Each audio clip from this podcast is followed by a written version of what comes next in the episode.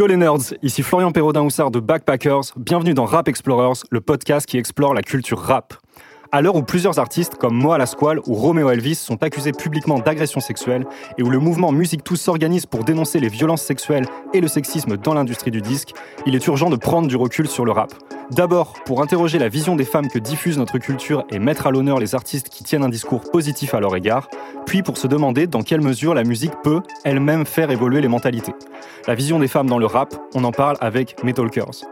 Lola Levent de la plateforme Diva et mes trois membres de l'équipe Backpackers, Julie Chavarino, Alix Bellabati et Julien Piris. Bienvenue à tous les trois. Salut Salut, Flo Bonjour Alors Lola Levent, tu es la fondatrice de Diva, euh, une plateforme qui regroupe des informations et des ressources sur le sexisme et les violences sexuelles dans la musique. Ta structure s'est récemment associée à Street Press pour publier le témoignage de la femme qui a été victime d'une agression sexuelle par Romeo Elvis et également pour donner la parole à huit femmes qui accusent l'artiste Retro X de viol et d'agression sexuelle. C'est exact. Tu es également la cofondatrice de l'association Change de disque, qui se focalise sur les violences sexistes et sexuelles, euh, mais aussi sur la rémunération et la progression de carrière des femmes au sein de l'industrie du disque. Et tu es par ailleurs euh, donc journaliste, artiste digital, selon tes propres termes, et tu as le bonheur de manager deux artistes, deux femmes, Johanna et Lou CRL, qu'on salue au passage. C'est exactement ça, merci pour l'invitation. En tout cas, bienvenue à toi. On est hyper heureux de t'avoir euh, à notre table aujourd'hui pour parler d'un sujet qui nous semble important. Bienvenue également euh, à tous les trois, Julien, Alix et Julie. Mesdames, monsieur, je vous propose qu'on rentre directement dans le vif du sujet. Le rap a toujours joui et jouit encore aujourd'hui d'une grande liberté de parole. Est-ce qu'il y a des artistes qui l'ont utilisé pour diffuser un message d'empowerment ou d'émancipation des femmes? Des gens qui vous paraissent particulièrement importants et dont vous avez envie de parler pour introduire ce podcast alors euh, oui, euh, à mon sens, euh, je vais prendre l'exemple de Lil Kim qui dans les années 90 et surtout avec son premier album Hardcore en 96 a commencé à parler véritablement de l'identité féminine et féministe. déjà parce que elle, en tant que femme racisée, elle avait une cause qui lui importait à cette époque, mais surtout elle a commencé à avoir à s'approprier des codes et surtout des postures très masculines pour mhm. pouvoir être crédible. Donc ça, c'est un premier point. Mais c'est surtout que pour son époque, en tout cas, elle était franchement provocatrice et outrancière aux yeux d'une euh, d'une Amérique qui était plutôt puritaine. Et ça, ça s'est traduit par, euh, dans l'écriture, en tout cas, ça s'est traduit par, euh, enfin, je pense à quelques titres comme notamment Big Mama Tang ou, ou d'autres sur l'album Hardcore, mhm. qui s'emparaient un peu des codes du gangsta rap à l'époque. Moi, je suis une méga fan de Lil Kim. Je suis trop contente que tu aies parlé d'elle. Je l'adore. Et euh, son dernier album est hyper euh, sous-estimé. Il y a un son qui s'appelle You're Not Alone qui est vraiment trop beau, que je vous recommande. Moi, je vais rester dans les années 90. Je vais faire un petit peu aussi euh, un, petit, peu l'ancien. Euh, en France, ce coup-ci, avec un album qui, euh, qui m'avait marqué dans mes années collège-lycée, c'est l'homicide volontaire d'Assassin, le groupe mhm. Assassin. D'ailleurs, entre parenthèses, j'ai une petite pensée émue pour Rocking Squad qui vient de perdre son DJ, DJ Duke, il y a une petite semaine. Donc voilà, une petite pensée à toute l'équipe. Et donc, en, en 95 sort l'homicide volontaire qui traitait de pas mal de, de sujets importants et forts, le trafic de drogue à l'échelle mondiale, les violences policières, et euh, également un texte euh, qui m'avait marqué, euh, que j'avais souhaité partager avec ma prof de, français à l'époque, qui était assez sensible sur les sujets qui touchaient aux femmes. Et ce titre, c'est L'objet. Et en fait, si on l'écoute que d'une oreille ou si on va pas jusqu'au bout, on comprend pas de quoi, de quoi il, traite réellement. Et en fait, dans ce texte, Assassin décrit un objet d'une manière assez négative tout, le long.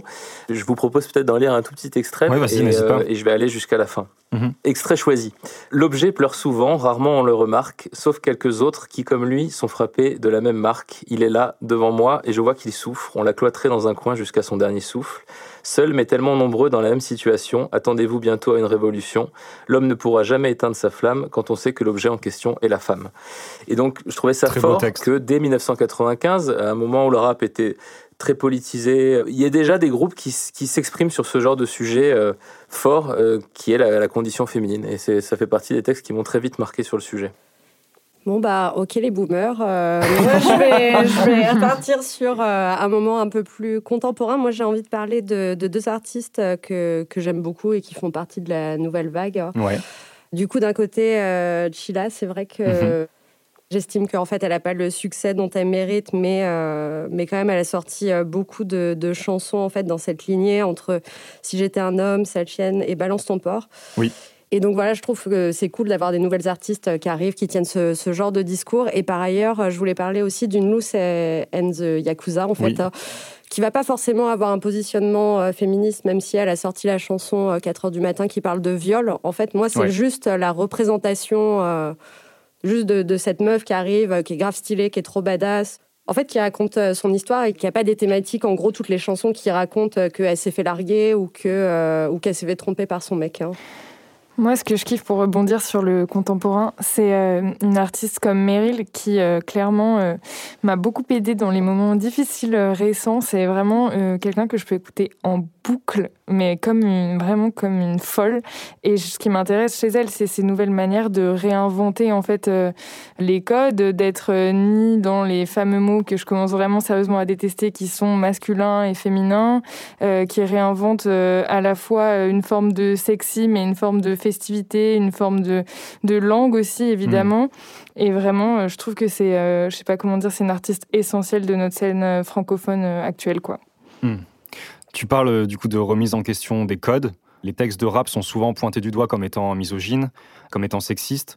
Il y a deux questions que j'ai envie de vous poser. C'est est-ce que le rap est un cas isolé selon vous? Et pourquoi, dans le rap en tout cas, euh, les artistes hommes ont-ils tendance à objectiver les femmes dans leurs textes et à faire appel toujours à ces mêmes clichés? Non, enfin, oui, comme tu disais, en fait, c'est pas c'est pas seulement le, le, rap en fait euh, qui est sexiste, c'est la musique au global, mais c'est vrai qu'on met toujours le point euh, sur le rap parce que c'est stigmatisé, mais moi je pense que c'est de manière euh, plus, plus globale en fait. Hein. Hmm. Oui, carrément. Et puis ce qui est dommage avec cette question, c'est que c'est une question de plus qui nous fait oublier que dans le rap, il y a des rappeuses aussi. Euh, et c'est toujours important de le rappeler. En fait, euh, quand on parle de rap de manière très euh, généralisée comme ça, on les oublie encore, même quand on essaie d'être féministe, ce qui est quand même un problème. Bah, disons que c'est la première question qui amorce, effectivement. Carrément. C'est ça. Il faut, il faut s'accrocher à ces artistes-là, à ces femmes qui, elles, essaient de, de comment dire, de tenir un discours différent et qui leur est propre surtout. Et puis, évidemment, évidemment, non, c'est pas, c'est pas un cas isolé. Ça se saurait. je pense que les raisons pour lesquelles euh, ça a explosé euh, sur ces questions-là dans les réseaux sociaux euh, récemment, et c'est aussi déjà parce qu'il y avait un terrain fertile à ce niveau-là depuis des années, avec une stigmatisation dans les médias que l'on connaît bien mais, euh, mais aussi parce que c'est le rap, c'est une culture, c'est une culture de jeunes, et euh, les jeunes euh, ouvrent beaucoup leur bouche sur les réseaux sociaux, et je pense que ça, ça crée un impact qui, est, qui est en fait sans précédent. Notre génération, je pense qu'elle a plus envie de faire de compromis, et c'est pas le cas de, des vieux loups qui sont là dans cette industrie depuis longtemps et qui font ce qui est aujourd'hui devenu la chanson française, la pop, les musiques électroniques, la musique classique. Et du coup, là-dessus, euh, justement, il y a eu euh, beaucoup de commentaires sur des comportements, y compris dans les musiques jazz et des musiques auxquelles mmh. nous, on ne pense pas euh, spontanément. Donc, donc oui, malheureusement, c'est une sacrée gangrène que, qu'on retrouve un peu partout, quoi. Effectivement, je pense que pendant très longtemps, euh, on en a beaucoup parlé et on a voulu aussi euh, faire un procès d'intention un peu euh, au, rap, mhm. mais que progressivement, il y a quand même un mouvement qui est amorcé par certains artistes, enfin surtout des artistes aussi, alors aussi bien féminins que masculins. Et quand je parle de, de masculin, je fais référence notamment à A2H par exemple, qui est un artiste que je trouve assez progressiste entre guillemets, parce qu'en fait, il s'attache à des, à des sujets qui n'étaient pas du tout abordés par les rappeurs auparavant, euh, notamment euh, l'orgasme féminin, euh, la masturbation. Enfin, c'est des sujets qui sont quand même. On, en parle de plus en plus parce que la mm. parole commence à se libérer et on est moins prude sur ces sujets-là. Et ce qui est intéressant, c'est comment justement l'homme en parle, comment il va parler aussi de certaines, certains sujets comme la simultanéité de l'orgasme, etc., mm. où on n'a pas l'impression qu'on est dans un cadrage où on a euh, des rappeurs qui disent euh, voilà, je suis là, euh, entre guillemets, je tire mon coup, etc. Et, où je traite telle ou telle fille de chienne.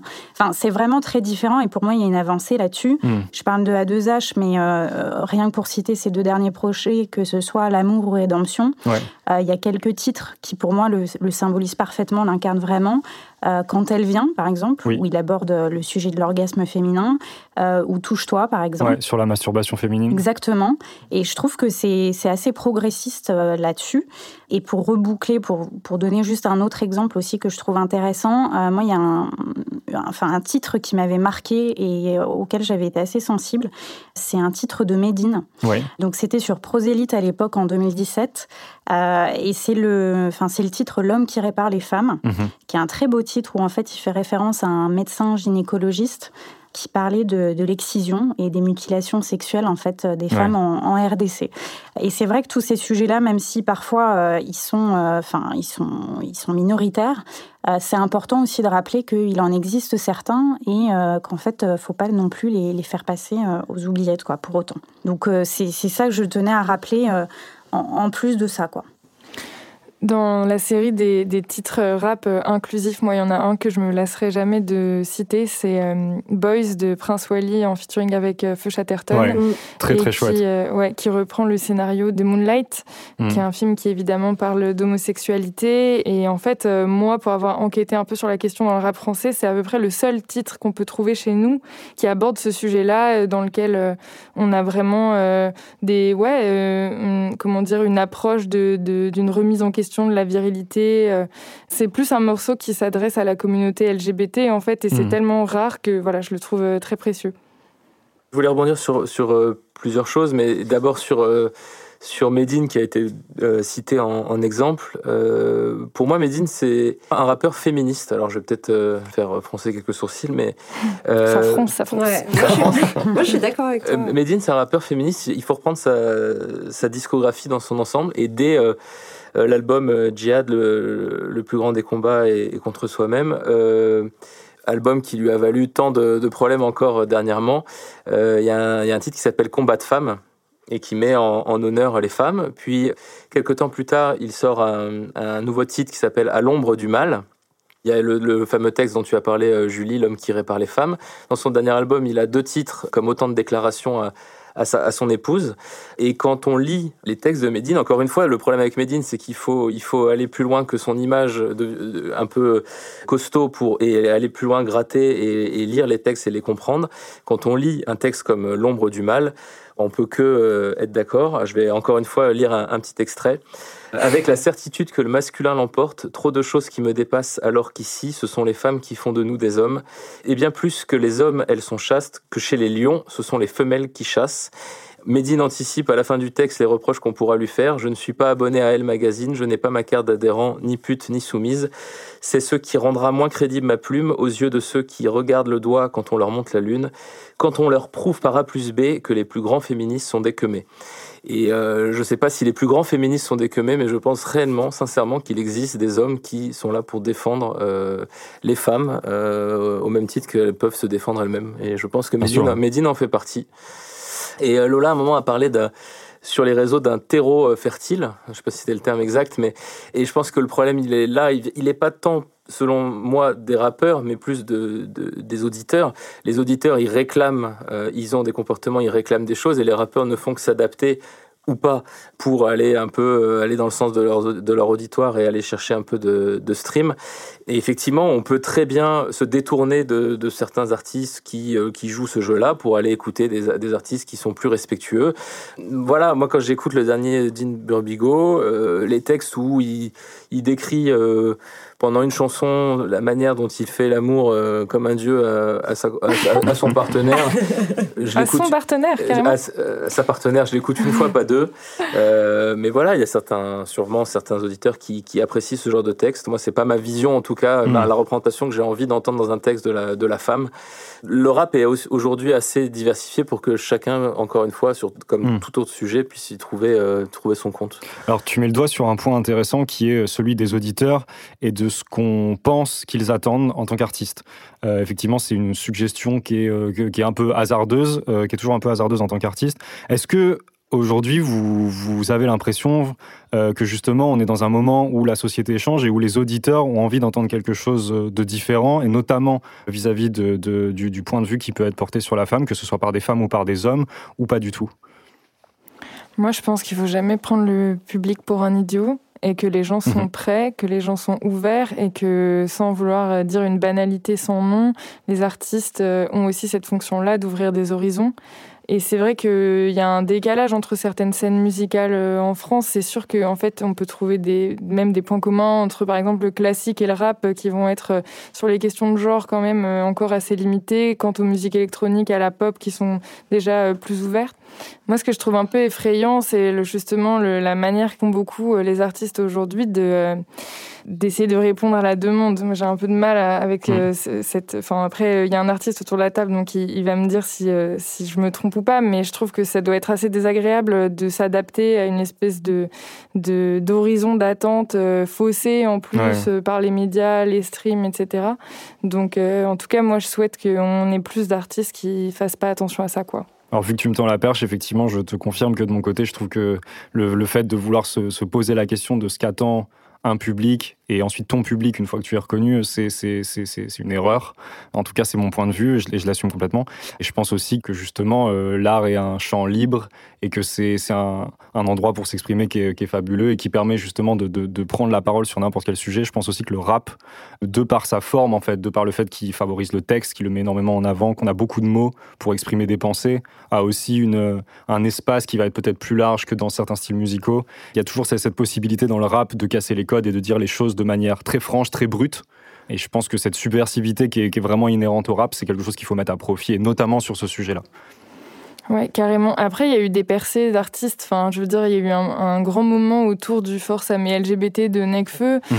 Donc, euh, je comprends aussi que, euh, d'une part, euh, s'ouvrir et, et, être, comment dire, un peu un peu audacieux sur ces questions-là. Euh, c'est, ça a l'air d'être encore extrêmement compliqué. En tout cas, ce que je veux dire par là, c'est euh, il y a faire cette, enfin, il y a faire une chanson comme ça, tenir des propos, et puis il faut les défendre après. Euh, je, enfin, par exemple, Prince Wally, je crois pas qu'il ait particulièrement défendu hmm. ce morceau dans les médias.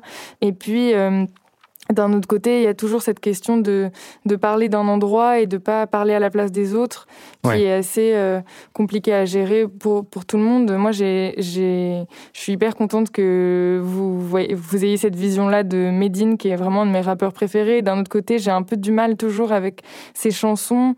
Enfin, le fait que, en fait, nous, dans nos oreilles, en tant qu'auditrices, on entend souvent, oui, c'est vrai, du storytelling autour de femmes, des, des textes qui parlent de femmes, mais c'est toujours, c'est toujours du point de vue des hommes. Il y a toujours ce terrible le male gaze qui souvent est, est assez euh, répétitif et fatigant. Je pense par exemple à des chansons comme Princesse de Nekfeu et Némir mm. ou euh, Lolita de Ashkid ou encore euh, Bazardé. Enfin, c'est que des morceaux où il y a des hommes qui, qui racontent un peu comme s'ils se mettaient dans les chaussures d'une femme en empruntant leur point de vue. Et ça c'est pour moi c'est la limite à, à pas mm. dépasser. Et du coup le force à mes LGBT de Necfeu il posait cette question. Je trouvais ça intéressant mm. qu'il ait fait cette euh, cette petite punchline. Ça pose plein de questions. Je trouve que ce serait bien de s'en poser encore davantage et que ça manque encore d'artistes qui vont jusque là quoi. Mais ça avait beaucoup divisé euh, quand c'est sorti ce, sur les réseaux. Tout le monde était certains euh, pointaient du doigt l'opportunisme de, ce mm. genre de, de phase d'autres saluaient le courage, mais c'est vrai qu'on a bien vu que sur les réseaux, rien que sur cette petite phase-là, euh, ça, ça, a été perçu de manière très différente. Ouais, euh. carrément. Mm, mm. Et pour revenir euh, sur ta question, Flo, c'est vrai que au-delà de l'offre et la demande, en fait, il y a aussi le fait qu'aujourd'hui, il y a un peu un effet de flooding parce que euh, hmm. il y a des artistes qui ont compris, enfin des artistes, des femmes qui ont compris qu'il fallait qu'elles s'autoproduisent à un moment donné. Et notamment, euh, l'avènement de tout ce qui est réseaux sociaux, du socio-numérique, en fait, ça a permis à certaines artistes, je pense notamment au duo Vanges, mhm. bah, de faire des premières covers sur YouTube, etc., d'être repérées par la suite. Et c'est le cas aussi pour d'autres. Je pense euh, à Princesse Nokia aussi, qui a commencé sur SoundCloud. Et c'est vrai que c'est des exemples euh, d'artistes, euh, notamment pour Princesse Nokia, qui ont été assez, euh, pas révolutionnaires, mais qui ont un peu bousculé le paysage parce qu'elles ont abordé des sujets euh, sur euh, bah, l'ascension d'une femme, hmm. le côté bisexuel, transsexuel, queer parfois, et qui s'inscrivent pour moi dans une vague, un peu une troisième voie en fait. C'est des femmes qui vont pas être comme une Cardi B ou comme une Nicki Minaj, hmm. qui vont parler de sujets sans être hyper sexualisés. Et ça, c'est très intéressant. Et je pense notamment, moi, il y a une figure de proue que, que j'aime beaucoup beaucoup là-dessus, c'est Rhapsody en fait. Hmm. Rhapsody qui a sorti un dernier, enfin son, son, projet Eve, qui est absolument magnifique, où elle parle de, toutes les femmes qui l'ont plus ou moins inspirée dans sa carrière, en passant de Nina Simone à Alia, etc. Et qui fait, euh, qui fait sens, je trouve, parce qu'en fait, c'est toutes des femmes qui euh, ont subi une forme de euh, de discrimination un jour dans leur vie, que ce soit de la discrimination, euh, la triple discrimination de genre, de classe. Euh, et, et c'est intéressant d'avoir ce renouveau, euh, enfin, ces femmes qui sont différentes, qui tissent un peu une. Enfin, qui ouvrent pour moi, à mon sens, une troisième voie dans, dans mm. ce paysage-là, en fait. Alors j'en profite parce que c'était effectivement une question que j'avais. on a l'impression que par le passé, euh, même s'il y a bien sûr des contre des contre-exemples que les personnages euh, féminins dans le rap pouvaient être euh, assez caricaturaux. Et ce que tu as l'air de dire, c'est que justement on, a entre les mains là des, artistes qui nous, qui nous donnent une musique qui, qui s'affranchit quelque part des codes. Est-ce que vous êtes d'accord pour dire que justement il y a cette évolution-là, peut-être une plus de place pour des arcs, des arcs narratifs différents autour des personnages féminins? Moi, je dirais que oui, dans le rap concernant les femmes et les femmes LGBT. Encore une fois, après, concernant les hommes LGBT et d'autres types d'identités de genre, je pense que tout le monde n'est pas encore très ouvert. Hmm. Pour répondre à ta question, euh, oui, je pense que ça existe. Il y a des arcs narratifs alternatifs. Après, euh, la seule chose que je trouve dommage, c'est qu'on a encore aujourd'hui... Euh, bah, des, des, femmes qui parfois, euh, des artistes femmes qui desservent un peu, à mon sens, euh, la cause, mhm. euh, qui rentrent dans, dans, un moule capitaliste à outrance. Enfin, mhm. J'en citais deux, mais Cardi B ou Nicki Minaj, c'est certes des femmes qui sont des businesswomen à part entière. moi, je suis très contente de, de savoir que pour la première fois en 96 au Grammy Awards, Enfin, voilà, une, une, femme remporte le prix, en tout cas dans la catégorie rap, en mhm. l'occurrence Cardi B. Est-ce que c'est la vision euh, demain que j'ai envie d'avoir? Euh, Est-ce que c'est progressiste? Je suis pas sûre. Je pense que c'est aussi, euh, ça fait l'apanage de tous les labels, les maisons de hmm. disques, de se dire, bah, en fait, c'est une femme, elle réussit.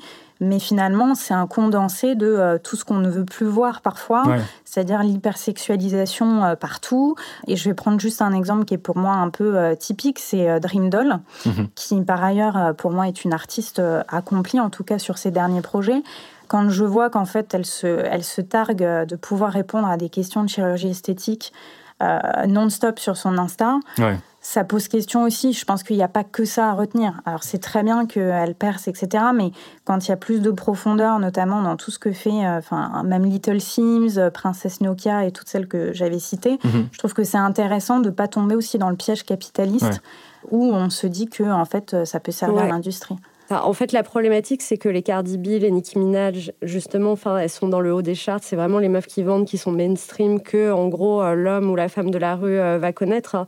Mais justement, en fait, toutes ces représentations qui sont entre deux, on va dire, enfin, en tout cas, moi, auxquelles je m'identifie plus, des Little Sims, euh, des Cupcakes, etc.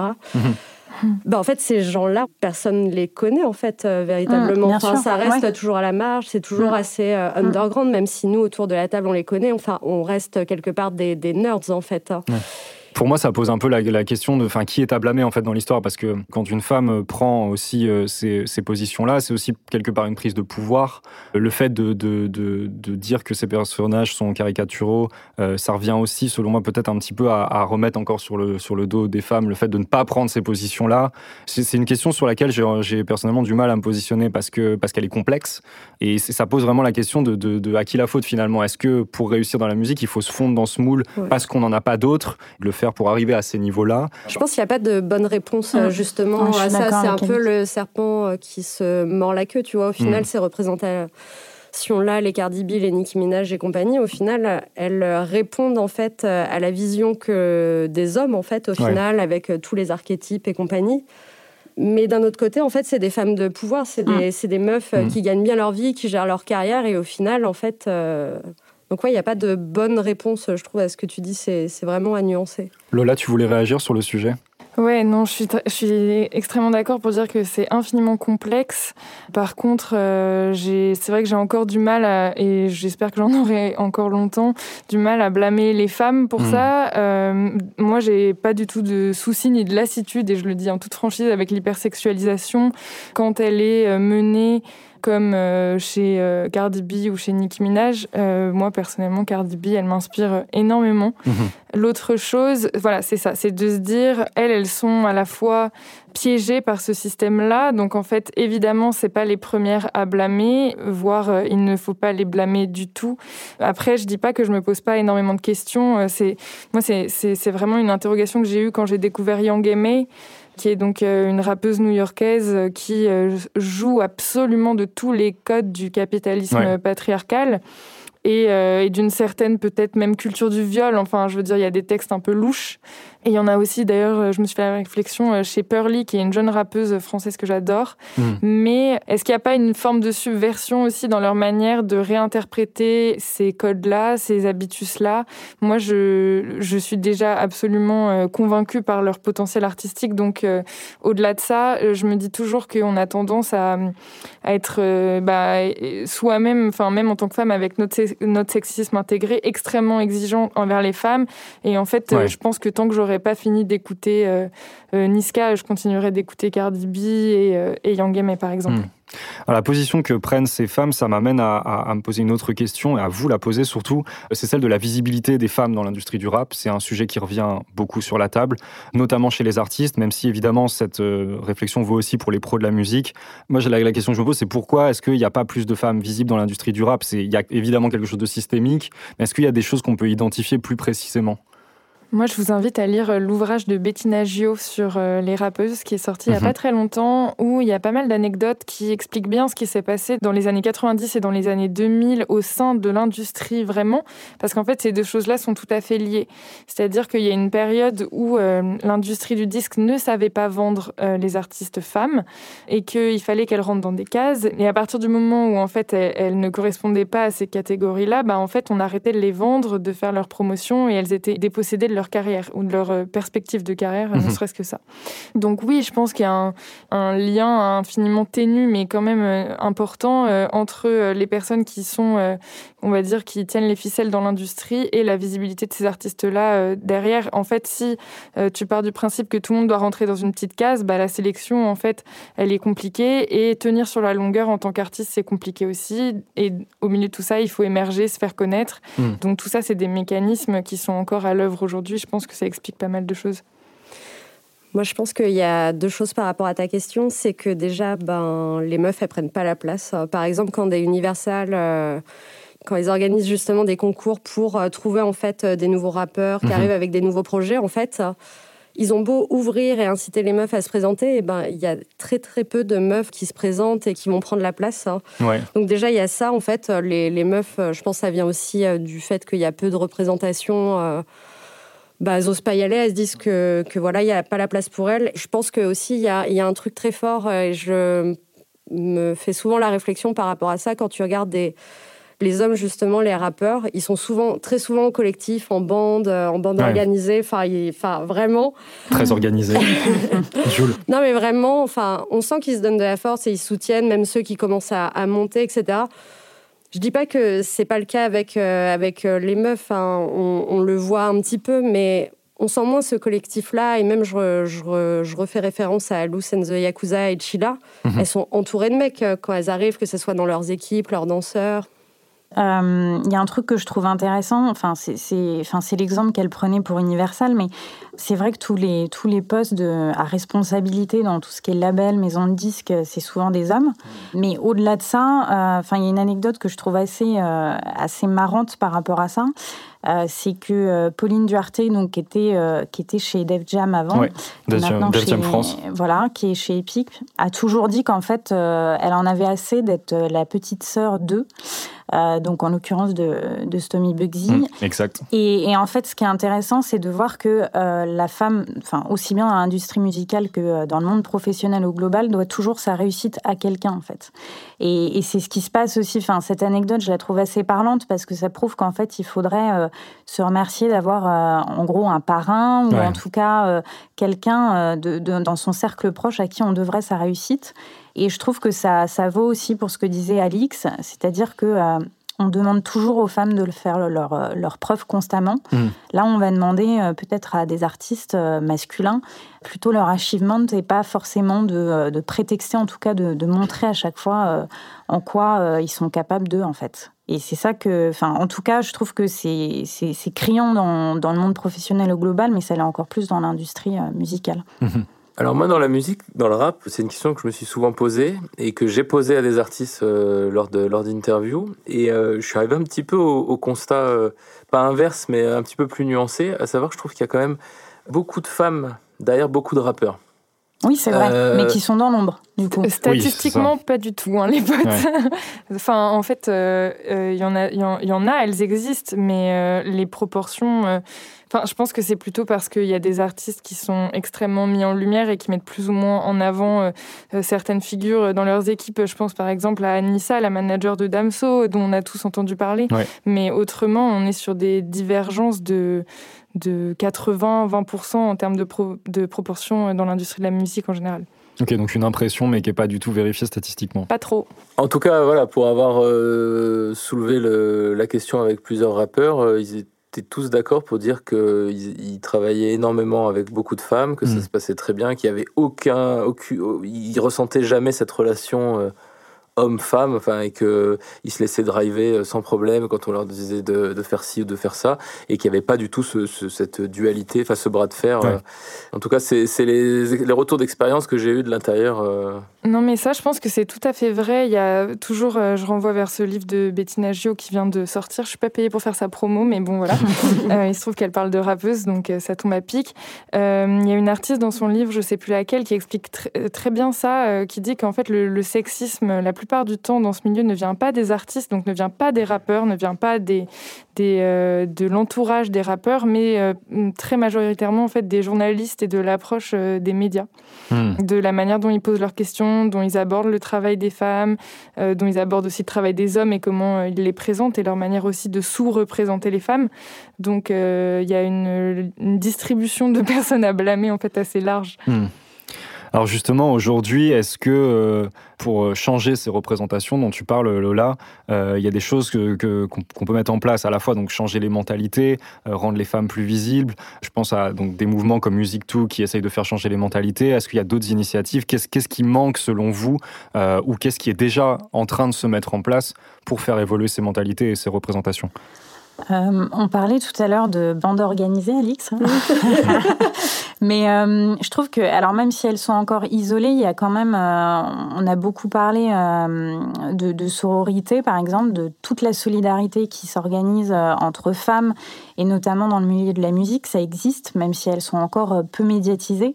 je pense notamment à la souterraine, Mhm. Pour ceux qui ne connaissent pas, euh, plateforme euh, enfin, francophone et underground qui, a, qui met à l'honneur aussi, en l'occurrence ici, euh, je vais parler des femmes, parce qu'ils ont organisé un projet qui s'appelle Rêve de filles et qui est un collectif féminin où en fait ils ont se sont ils se sont inspirés entre guillemets ils ont approché sur le compte Insta, Insta Rap de filles des artistes qui font des battles régulièrement et en l'occurrence ils en ont sélectionné 12 et il y a un projet 100% féminin qui est sorti. Mhm. Et l'idée, c'est euh, voilà, de, de, médiatiser des talents euh, qui ont des difficultés à, enfin, à émerger, en fait.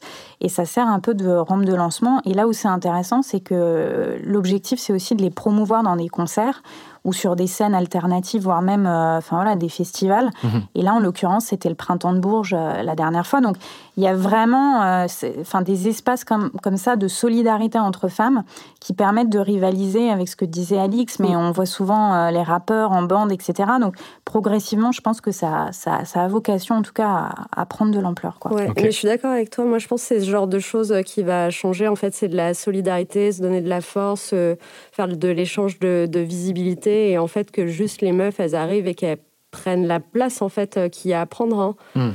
C'est pas que les hommes qu'on doit blâmer, c'est aussi nous en fait. Faut qu'on arrête de se tirer des balles dans le pied, qu'on se dise qu'on en est capable et que, euh, et que justement il faut y aller pour, euh, pour toutes les autres go quoi. Est-ce que vous avez en tête d'autres initiatives ou d'autres choses qui vous semblent essentielles pour faire évoluer ces, ces représentations? Bah, je pense qu'il y, a une question qui est soulevée par Alix qui est assez intéressante, c'est la question de, de prendre euh, les postes il y a un constat qui est fait euh, dans l'industrie de la musique. Je pense que c'est pas la seule industrie, mais en tout cas, euh, il y a une enquête qui était parue qui explique bien, euh, qui, explique pardon assez bien ça. Il y a beaucoup de S dans cette, dans cette phrase. Donc une enquête qui est parue qui explique assez bien ça. Quand bien même les, les femmes arrivent à certains postes dans l'industrie de la musique, il y a un phénomène qu'on constate qui est de l'évaporation en fait. Donc plus la carrière d'une femme avance, plus elle est âgée, moins elle est présente dans l'industrie. Donc ça, ça s'explique par euh, un milliard de raisons, je pense. Mais euh, c'est sûr que moi, ce que je vais avoir en tête, ça va être euh, évidemment l'égalité salariale et puis la sécurité sur le lieu de travail, le bon vivre qui, à l'heure actuelle, quand on connaît évidemment ben, les, le contexte potentiellement sexiste euh, et euh, prédatorial, si je peux euh, faire un néologisme, mhm. de certaines entreprises est un problème et amène souvent à ce genre de situation de, bah, en fait, oui, j'ai travaillé dans la musique, mais je suis partie. Mais j'ai fui quoi. Mhm. Et donc voilà, et il y, y, a énormément de choses à faire en fait à, toutes les étapes de la carrière d'une femme dans, dans, ce milieu. Et je suis totalement d'accord avec vous. Je vous rejoins à fond sur la représentation des femmes et notamment sur scène. Il y avait des choses qui avaient super bien marché quand certains artistes hommes avaient boycotté des festivals où il n'y avait pas assez de femmes sur scène ou de personnes euh, issues de la communauté LGBT. Je pense qu'on peut aussi inciter à, augmenter la représentation des personnes racisées, etc. Mhm. Mais euh, tout ça pour dire qu'il euh, y a plein de leviers en fait qui peuvent être activés et qui restent encore peut-être à inventer, mais, mais qui, sont, qui, sont, qui vont faire, je pense, l'avenir de, de, cette, de cette industrie. Ouais. Je me demande si est-ce est qu'aujourd'hui il existe des, critères, des choses pour définir si une œuvre de rap euh, est euh, sexiste, misogyne, des choses comme ça? Je je pose la question parce que dans le cinéma, je sais qu'il existe des, tests comme le test de Bechdel, par exemple, qui euh, va permettre de, savoir si euh, un film euh, est sexiste ou pas en fonction de, certains critères liés aux, personnages féminins et au rôle qu'ils ont à jouer, à l'importance qu'ils ont et à comment ils se définissent, notamment par rapport aux hommes. Est-ce qu'on a des, outils comme ça qui ont déjà été mis en place? Est-ce que ça peut être une solution? Est-ce que ça peut être une idée pour, en tout cas, en tant que public, mais même au sein d'une industrie, changer de regard sur les œuvres qui sont, euh, qui sont écrites, produites Moi, je ne vais pas du tout répondre à ta question, mais en fait, si. Euh, en fait, J'ai hâte, du coup. je pense, en fait, euh, c'est pas une question de test ou quoi que ce soit. Je pense que nous-mêmes, il faut qu'on s'éduque, en fait, à chaque niveau, en tant que public, en tant qu'auditeur, quand je trouve que très souvent, en fait, euh, qu'on soit en tant que meuf même, on manque de bienveillance envers euh, les autres meufs, les autres artistes. Enfin, on le regarde dans justement, tu parlais euh, de l'industrie du cinéma. En France, on déteste nos actrices féminines, enfin mm. nos actrices, pardon, tout court, hein. oui. parce que actrice fille par nature. non, mais du coup, du coup, on déteste nos actrices des à succès en fait, des Marion Cotillard, des Mélanie Laurent, on leur crache dessus, alors mm. qu'en fait, elles sont pas plus père, pas plus teubé qu'un euh, Jean Dujardin, en fait. Donc, euh, en fait, je pense que c'est ça aussi. Et même moi, souvent, enfin, je me rééduque là-dessus. Je suis là, ah putain, j'ai des mauvaises pensées. Je suis en train de me dire, ah ouais, cette meuf-là, ouais, elle est trop comme ci, elle est trop comme ça. Ah, c'est trop vulgaire. Ah, elle est trop sexy. Non, en fait, non, elle est.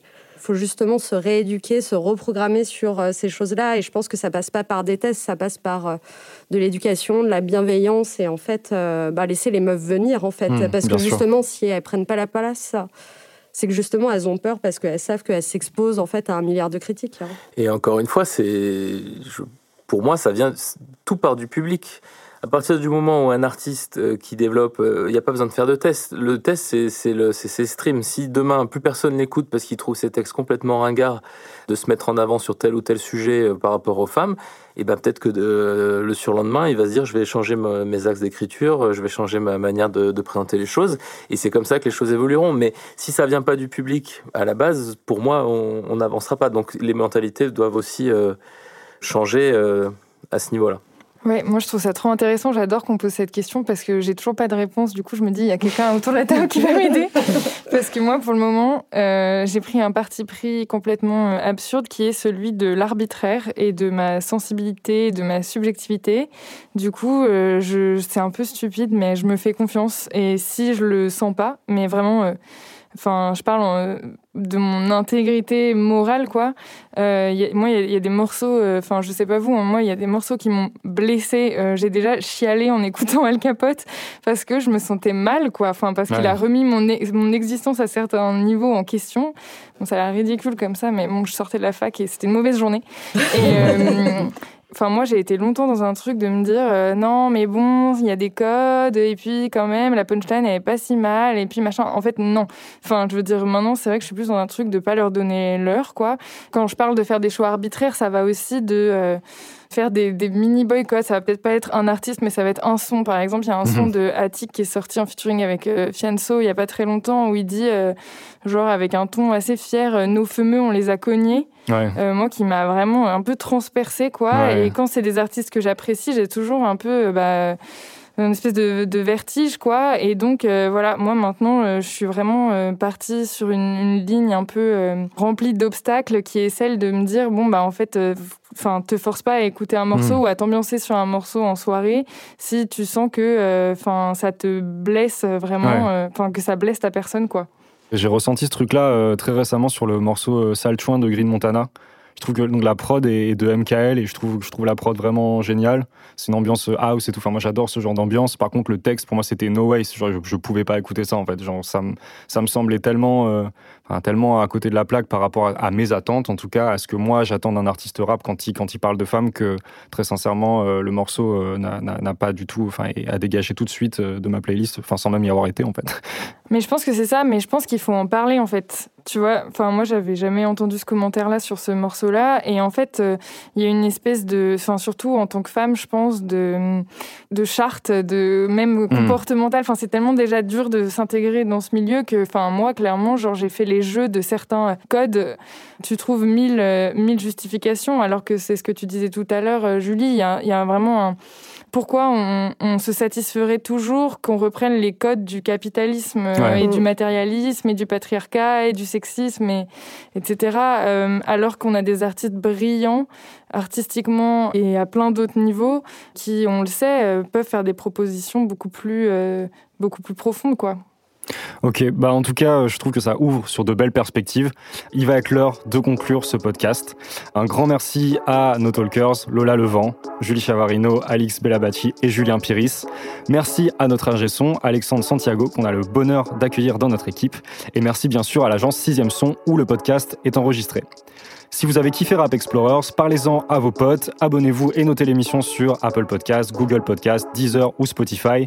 Pour approfondir, je vous invite également à suivre les plateformes Diva Échange de disques qui mettent à disposition des infos sur le sexisme et les violences sexuelles dans la musique, à consulter des médias comme Madame Rap par exemple, tenu par Héloïse Bouton, qui mettent en avant des artistes féminines et traitent également des problématiques liées au sexisme, et enfin à lire sur Backpackers une interview de Sylvain Berthaud qui avait été réalisée par Alix, si je ne me trompe pas, où il parle de son livre Ladies First, le rap féminin en 100 albums, et qui est un excellent moyen de découvrir des artistes féminines. Allez, à plus les nerds, bye, ciao